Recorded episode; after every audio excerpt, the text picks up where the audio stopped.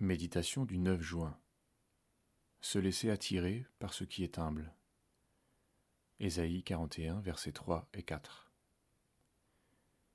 Il ne brisera pas le roseau broyé, et il n'éteindra pas la mèche qui faiblit. Il relèvera le droit selon la vérité.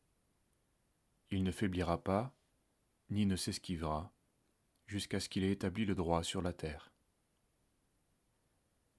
La prospérité des méga-churches aux États-Unis ou en Corée du Sud a de quoi impressionner et susciter bien des envies.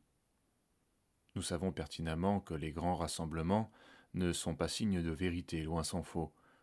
Mais pourquoi ne pourrions-nous pas jouir de la même aisance, puisque nous nous efforçons de suivre un meilleur chemin?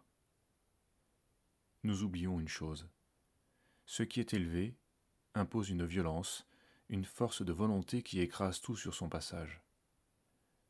L'homme d'aujourd'hui doit être musclé, aussi bien son corps que son intelligence et son caractère.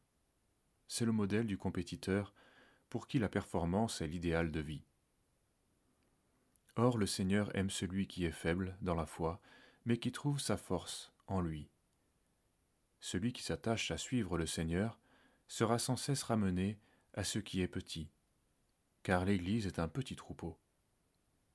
Cette magnifique prophétie messianique se concentre sur le roseau broyé, la mèche qui peut à peine brûler, c'est-à-dire les faibles, les victimes du sort, ceux que la vie n'a pas gâtés.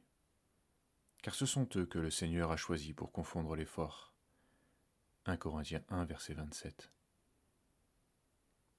Autrefois nous étions pour la plupart des faibles, mais par la bénédiction dont nous sommes l'objet, nous et nos enfants sommes en passe de devenir des forts. Allons-nous chercher à fortifier les forts pour qu'ils deviennent encore plus forts, ou bien prendre à cœur ce qui est petit et méprisable? Plutôt que d'aspirer à l'élévation, acceptons d'être humiliés avec les humbles. Dieu n'a pas de dédain pour les peines du malheureux. Ce qui est petit à nos yeux a de la valeur aux siens. Notre réaction violente dès que notre image est égratignée, tout comme notre jalousie accusatrice envers ce qui est plus grand que nous, témoigne de notre désir d'être supérieur. La tendance actuelle des évangélisations est d'organiser des grandes manifestations alors que l'élu n'élèvera pas la voix dans les places publiques.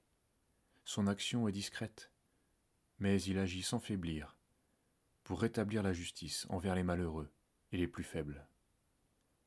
Ne luttons pas à l'inverse de ce que le Seigneur nous demande, mais que sa douceur remplace la violence de nos ambitions le Seigneur nous ramène sans cesse vers ce qui est petit et faible, car il nous aime.